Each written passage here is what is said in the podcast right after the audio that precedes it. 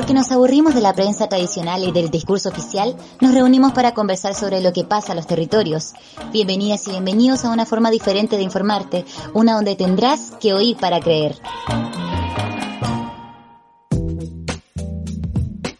Bienvenidas y bienvenidos a este nuevo episodio del Oír para Creer, un episodio que partimos esta segunda temporada. Ya estuvimos en la primera temporada con tres capítulos. En esta segunda temporada queremos partir con un episodio enfocado principalmente en el caso de Macarena Valdés. Y para hablar de Macarena Valdés y lo que fue el femicidio empresarial en este nuevo Oír para Creer de Radio JGM, estamos con Carolina Maldonado Pinto, reportera de la JGM. Caro, ¿cómo estás? Hola Diana, estoy muy bien. ¿Y tú? Un poquito con sueños, eso sí, pero bueno, para que sepan los que están escuchando, el podcast que está en Spotify, en Evox y que también va a estar alojado en nuestras redes sociales. Nosotros con la cara estamos grabando este capítulo el viernes 21 de agosto. Es más o menos mediodía y estamos a un día de lo que sería el aniversario del fallecimiento, del asesinato o cuando encontraron muerta a Macarena Valdés.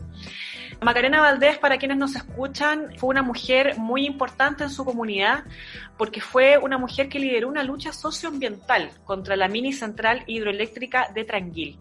Esto es en la zona de Hualmapu y el caso de Macarena ha sido sumamente mediático, muy importante, no solamente para las comunidades, que ya es relevante de por sí porque es una situación, es un contexto en la cual viven ellos, sino también por el carácter de femicidio que se le otorga, porque a ella se le mata como mujer por ser mujer, pero por ser mujer líder. Pero si quisiéramos conocer más detalles, Caro, tú que has investigado el caso, ¿cuáles crees eh, que han sido, según tu investigación y tu reporteo, los problemas que llevan a la familia y a la comunidad a seguir pidiendo justicia después de cuatro años? Primero que en todo, contarte cómo fue que encontraron a Macarena.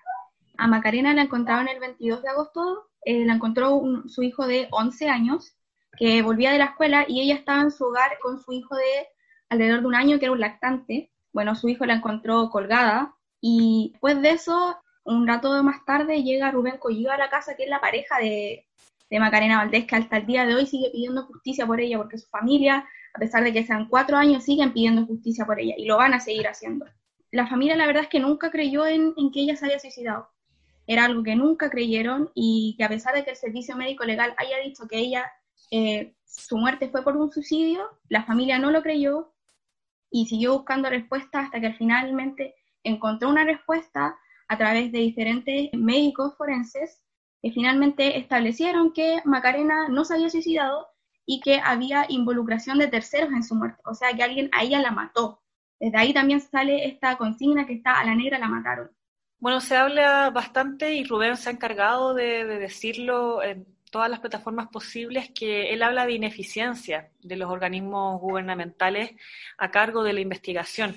Y por lo mismo se ha, también catalogado como femicidio empresarial y a, a, propósito también de lo que tú dices, que la familia no nunca creyó en esta versión.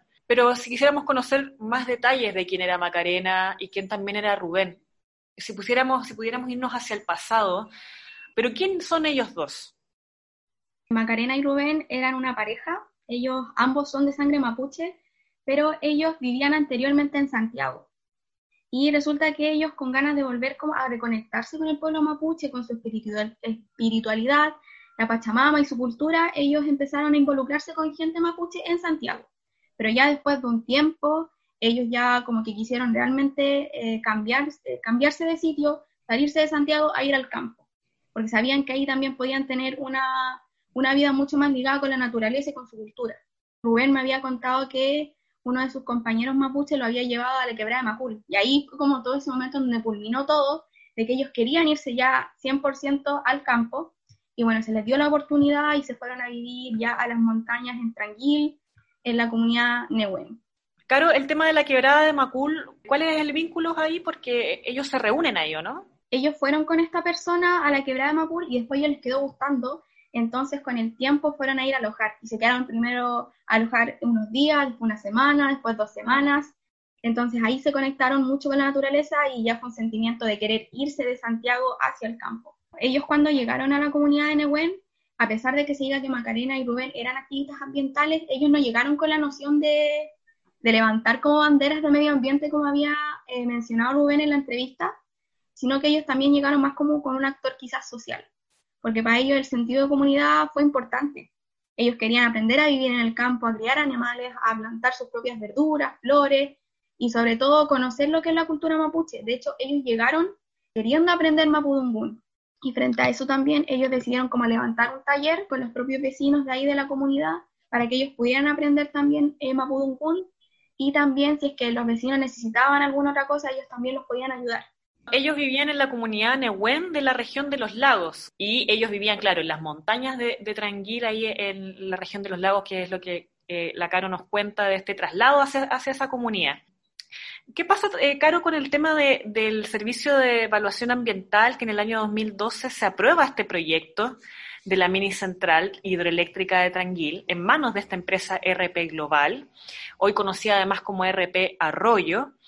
junto a la empresa eléctrica Saesa. Esta aprobación se realizó sin la consulta indígena y sin la evaluación de impacto ambiental.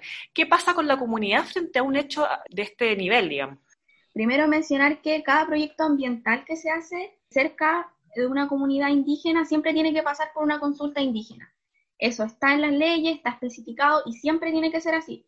Pero lamentablemente acá tampoco estamos hablando de una ineficiencia solo del servicio médico legal o de la fiscalía, o de quienes se encargaron quizás de, evaluar la, muerte de Macarena Valdés, sino también de una eficiencia de, del servicio de evaluación ambiental, porque ellos tenían que haberse cerciorado de que se hiciera la consulta indígena y que también se aprobara eh, la evaluación de impacto ambiental. Entonces ahí también está la crítica, ellos tenían que haber hecho esto, porque la consulta indígena lo que busca también es respetar el territorio, la cultura y respetar al pueblo. ¿Y qué hizo esta empresa con esta hidroeléctrica? Fue transgredir al pueblo mapuche, a la comunidad, a la comunidad de Nehuen. Ellos, a pesar de que se organizaron a través de una coordinadora, a través de la coordinación Nehuen Tranquil, finalmente pasa lo que pasa en todo Chile, pues las empresas terminan haciendo todo lo que quieren. Mm. Ellos eh, afectaron el territorio mapuche, usurparon también el territorio, terminaron desviando uno de los ríos del sector, talaron bosque nativo, el bosque nativo talarlo es ilegal, pero pasa, no pasa solo en los lagos, sino que pasa en todas las regiones del país. Entonces, bueno, también instalaron cableado de alta extensión cerca de las casas, que eso no se debe hacer. Entonces, esta empresa también para construir esta hidroeléctrica sobrepasó varias legalidades que se deberían haber fiscalizado también, porque el Servicio de Evaluación Ambiental y también los respectivos organismos gubernamentales de medio ambiente tienen que fiscalizar, y acá no lo hicieron. Caro, una pregunta respecto de, de las amenazas, por ejemplo, que ellos reciben, que la familia recibe, porque tengo entendido que el cableado además se pone precisamente en la comunidad de ellos, como muy cerca de, las casas de ellos, y ellos estaban muy en contra y se manifestaban en contra, eh, se manifestaban en las carreteras, o en diferentes sectores en realidad, eh, lo que era posible para poder frenar esta situación. ¿Y qué pasa con las amenazas? Porque Rubén señala que reciben amenazas.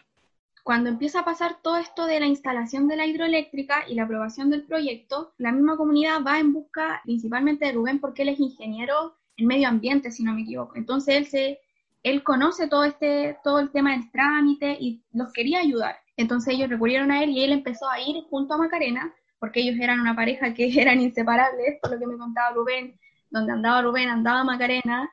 Entonces ella siempre iba y bueno, las amenazas comenzaron a partir de cuando él empezó a ir a las reuniones con esta, con esta empresa. Y bueno, eran amenazas por lo general de que le iban a pegar a él, de que le iban a hacer daño a la familia, e inclusive una vez le dijeron que iban a incendiar la casa también, pero siempre estaba como esa, esa amenaza.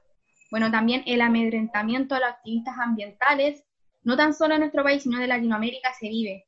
Y es una realidad muy latente porque vale mencionar que Latinoamérica es la región más peligrosa para ser activista ambiental. Tan solo el año pasado, en 2019, se asesinaron quizás a 220, si no me equivoco, activistas ambientales, y dos tercios de esa cifra corresponden a Latinoamérica y también a Chile, porque en Chile también matan activistas ambientales.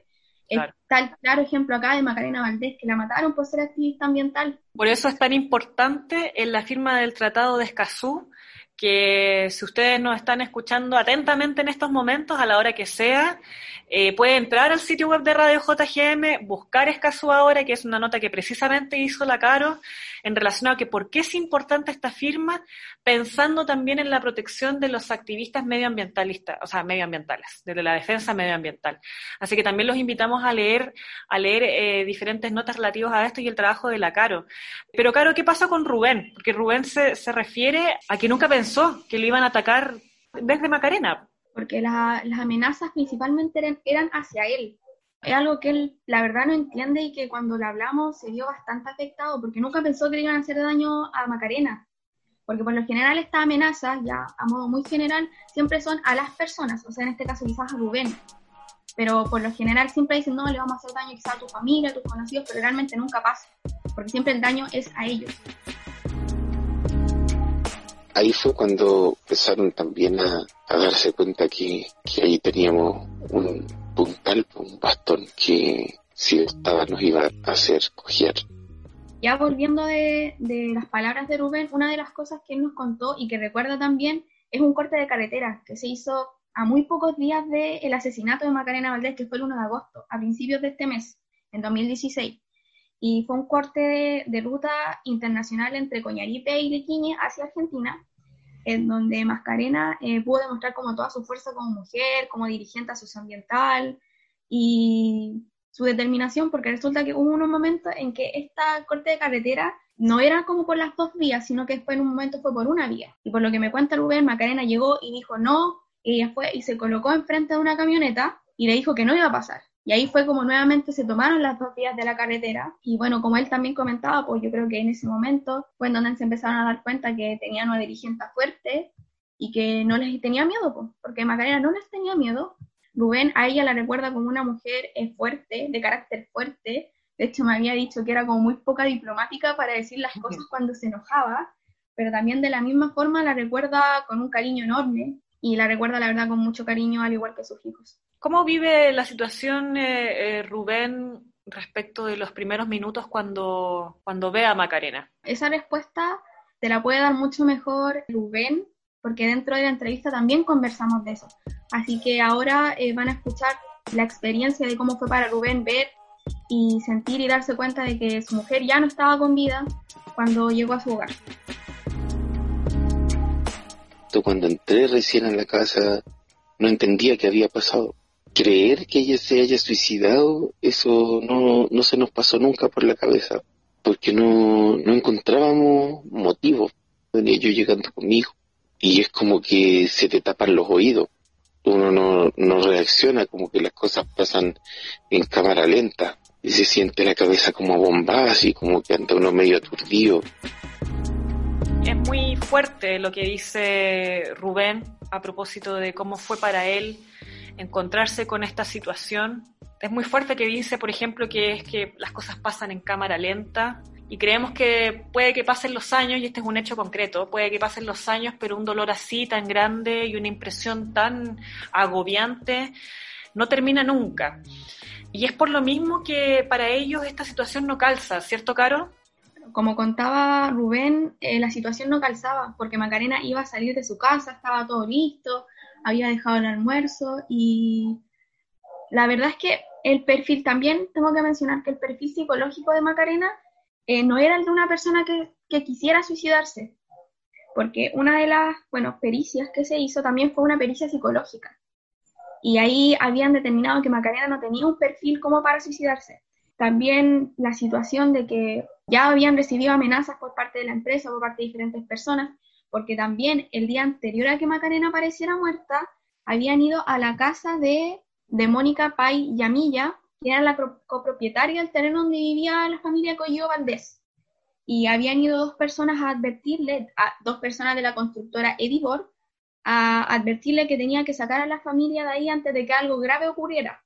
Ya al siguiente día pasa lo de Macarena, entonces Rubén también ese mismo día 22, ya sabiendo que Macarena ya estaba sin vida, su vecina le contó esto y ahí como que todo empezó como a calzar, porque para él, para su familia, para la comunidad, Macarena no se suicidó. Entonces todo era muy raro y a esto se suma eh, que habían recibido amenazas y la amenaza el día anterior, entonces ya ahí como que todo empezó a tener un poco de sentido. Macarena estaba eh, preparándose para salir, tenía sus cosas listas para, salir de la casa, las cosas de la guagua listas para salir, estaba su bolso encima de la mesa, se dedicó a dejarnos almuerzo preparado, estaba nuestra comida eh, en la olla encima de la cocina, tenía la plata en el bolsillo del pantalón, entonces no tiene sentido. Estás escuchando Oír para Creer, el podcast informativo de la JGM. Estamos conversando con Carolina Maldonado Pinto a propósito de su reporteo del caso Macarena Valdés. Recuerden que también nos escuchan a través de la señal online de Radio JGM, así que si usted va a radiojgm.chile.cl, también podrá escuchar este podcast y otros más que son parte de nuestra parrilla programática. Caro, ¿qué pasa en el caso del servicio médico legal? Porque ahí siempre está esta incertidumbre de que si fue suicidio, pero está esta insistencia de la familia de que esto no es así porque ella tampoco tenía un perfil de alguien que quisiese o deseara el suicidio. El servicio médico legal creo que en menos de un día había determinado que Macarena se había suicidado. Estaba como esta percepción o esta suspicacia quizás de que no había sido así, y bueno, y teniendo todos los antecedentes que ya habíamos conversado anteriormente, creer en un suicidio que fue 100% suicidio, la verdad es que no. Era una duda muy grande y el servicio médico legal dijo que era asfixia por ahorcamiento sin participación de terceros. La familia no creyó esto, la comunidad tampoco creyó esto. De hecho, también el, el día 23, el funeral, cuando fue el funeral de Macarena, la empresa Saesa siendo custodiada por carabineros, la fuerza represiva en Gualmapu y del pueblo mapuche, instaló postes y cableado eléctrico para la instalación de la central, a pesar tampoco de que tenía el permiso correspondiente. Entonces también vale mencionar que a partir de la muerte de Macarena, como que yo creo honestamente que a estas dos empresas se les abrió el camino y se demostró exactamente el día del funeral de Macarena. La familia también se ve en la necesidad ante esta investigación que es tan poco consecuente, digamos, con los hechos, me refiero desde el servicio médico legal, y tuvieron que contratar a una persona, un médico forense que fue Luis Rabanal, un médico que además es sumamente reconocido por el trabajo que él realiza, y también por Carmen Cerda. ¿Quiénes son estas dos personas que, y qué rol juegan, Caro, en la investigación respecto de, justicia por, por la negra? Luis Rabanal es el director a cargo de toda la investigación y Carmen Cerda eh, realizó una histopatología. Ellos determinaron finalmente que las sospechas que tenía la familia se hicieron realidad con el estudio de ellos dos, porque finalmente ya supieron de que Macarena había sido colgada sin vida y que había habido participación de terceros en su muerte a pesar de que eh, fue una percepción de que ellos siempre la creyeron, ya finalmente vino un experto a confirmarse. A este también peritaje también se le suma uno que hizo John Clark, que es un, un forense muy reconocido, Sí, él, él, tiene una publicación que se llama Comentarios sobre la muerte de Judy Macarena Valdés Muñoz. Él, de hecho, es perito de la Corte Internacional y él también determinó lo mismo que los dos doctores anteriormente, que a Macarena le habían colgado muerta y que había participación de terceros. Y también él sugiere también dentro de su estudio que no fue ahorcamiento suicida, sino por, por estrangulamiento por ligadura con un objeto que alguien sostenía alrededor de su cuello y que lo apretaba con fuerza. O sea, prácticamente que a ella la habían estrangulado antes de colgarla. A esto también se le suman varias cosas, a decir verdad, porque ya tenían el, antecedente de que a Macarena sí la habían matado, pero también a esto se suma eh, la incompetencia, hay que decirlo, la incompetencia y la ineficiencia del servicio médico legal, porque para que Carmen y Luis hicieran este estudio, tenían que pasar por servicio, por el servicio médico legal y por cierto también ilegalidades como por ciertos procesos. Esos procesos siempre se vieron obstruidos por el servicio médico legal. Ellos tenían planeado hacer el peritaje el 3 de octubre y finalmente lo tuvieron que correr para el 20 de octubre. El doctor pidió que se autorizara un pabellón, material quirúrgico, un asistente, un fotógrafo forense, personal de apoyo, y cuando llega ese día que tiene que hacer la pericia, eh, no hay absolutamente nada, nada no le habían asignado pabellón, material quirúrgico, no había alguien que lo acompañara. Fue una suerte que la familia hubiera contratado un fotógrafo forense. También agregar que a esta obstrucción del procedimiento también hubo contables veces en que se perdieron diferentes registros y estudios claves de la carpeta investigativa del caso de Macarena Valdés. Y ya debido a esto, yo creo que la familia ya estaba ya harta de tener que aguantar quizás como todas estas obstrucciones. Ellos habían dicho que iban a hacer una denuncia por eh, obstrucción a la justicia. Y esto fue como bastante raro porque resulta que ya al poco tiempo de haber anunciado que iban a hacer esto, reaparecieron mágicamente todos los, los documentos que se habían perdido. Y hay algo también muy importante que mencionar, que el laboratorio de criminalística, cuando ya había tenido ya el estudio de, del doctor Rabanal y el del servicio médico legal que se había hecho, que fue el primero, el que había determinado que a Macarena se había suicidado, dijo que no podían tampoco determinar otra cosa que no fuera eso porque habían dos forenses que decían diferentes cosas y bueno, ahí quedaba nomás. Po. Ahí quedaba como que no, tampoco estuvo como la disposición a averiguar más allá de eso. Para ellos como que Macarena se suicidó y a pesar de que este eh, médico privado forense diga, ¿saben que A Macarena no se suicidó, ellos decidieron no hacer nada. ¿Rubén te dijo algo respecto de la situación actual de este caso? En estos momentos ellos siguen exigiendo justicia, lo que esperan es que finalmente el servicio médico legal admita que a Macarena la mataron y que no es un suicidio como está escrito en su acta de defunción. Él perfectamente te puede explicar eso con una cuña que podemos presentar ahora, porque siempre creo que es mejor escuchar estas cosas de la propia voz de quienes los han vivido. Justicia. Nosotros ya demostramos la verdad, Macarena la asesinaron. Ahora exigimos justicia. Exigimos que se investigue, que se encuentren los asesinos que la Fiscalía declare abiertamente que ellos cometieron un error, que el Servicio Médico Legal declare que ellos declaren abiertamente que ellos cometieron un error, que Macarena no se quitó la vida. Rubén, compañero de Macarena, lo dice enfáticamente en la reflexión que acabamos de escuchar. Ellos dicen que piden justicia y que ellos ya demostraron la verdad. Y bueno, hace muy poco, eh, digamos hace un par de semanas, se encontraron en una situación similar a dos mujeres mapuches también encontradas en su hogar. No nos vamos a referir al tema del caso de estas dos mujeres que era madre e hija, y aquí las situaciones son distintas y además porque la familia eh, puso hincapié de que en este caso ellas no eran luchadoras medioambientalistas. Sin embargo, nuevamente queda como la, pregunta, no por el caso, sino que la pregunta por el acecho hacia dirigentes eh, del pueblo mapuche. Todo esto se da además en, dentro de un contexto de racismo hacia el pueblo mapuche. Tengo entendido que tú conversaste también con la con la integrante de la red de mujeres mapuche. ¿Qué fue lo que te dice ella respecto de este tipo de situaciones de tanta violencia?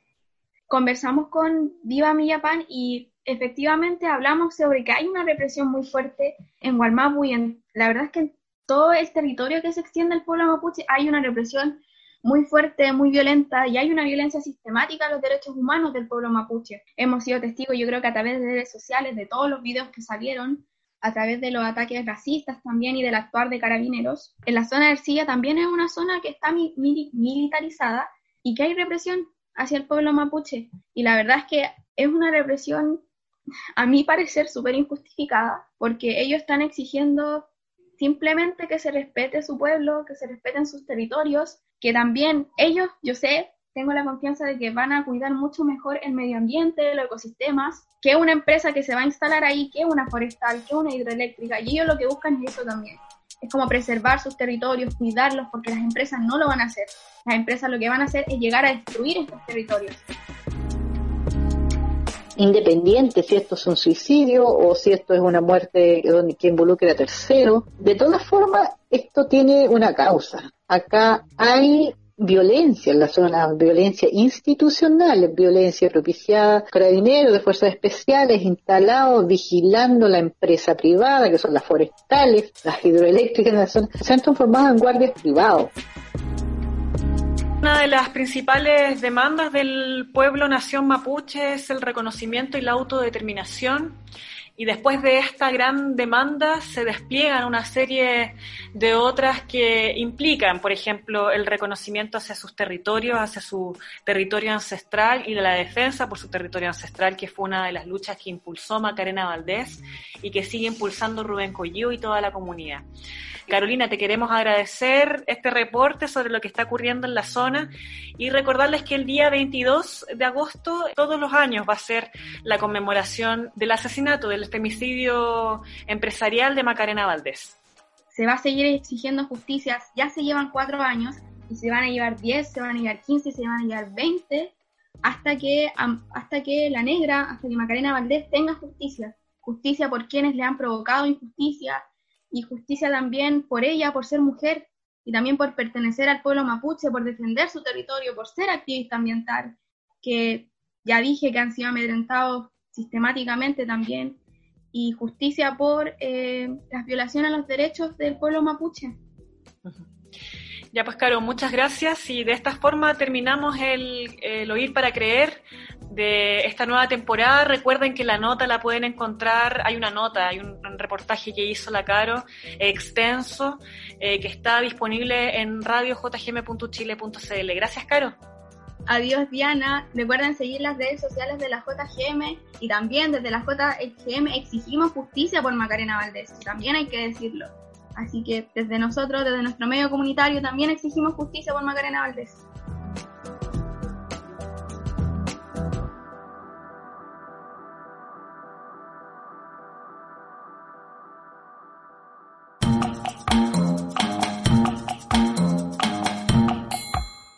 Esta fue la edición de esta semana de Oír para Creer. Te invitamos a seguir a la radio JGM en todas las redes sociales y estar pendiente de nuestros próximos capítulos. Lo lees y lo escuchas en la radio JGM. Estamos en onda.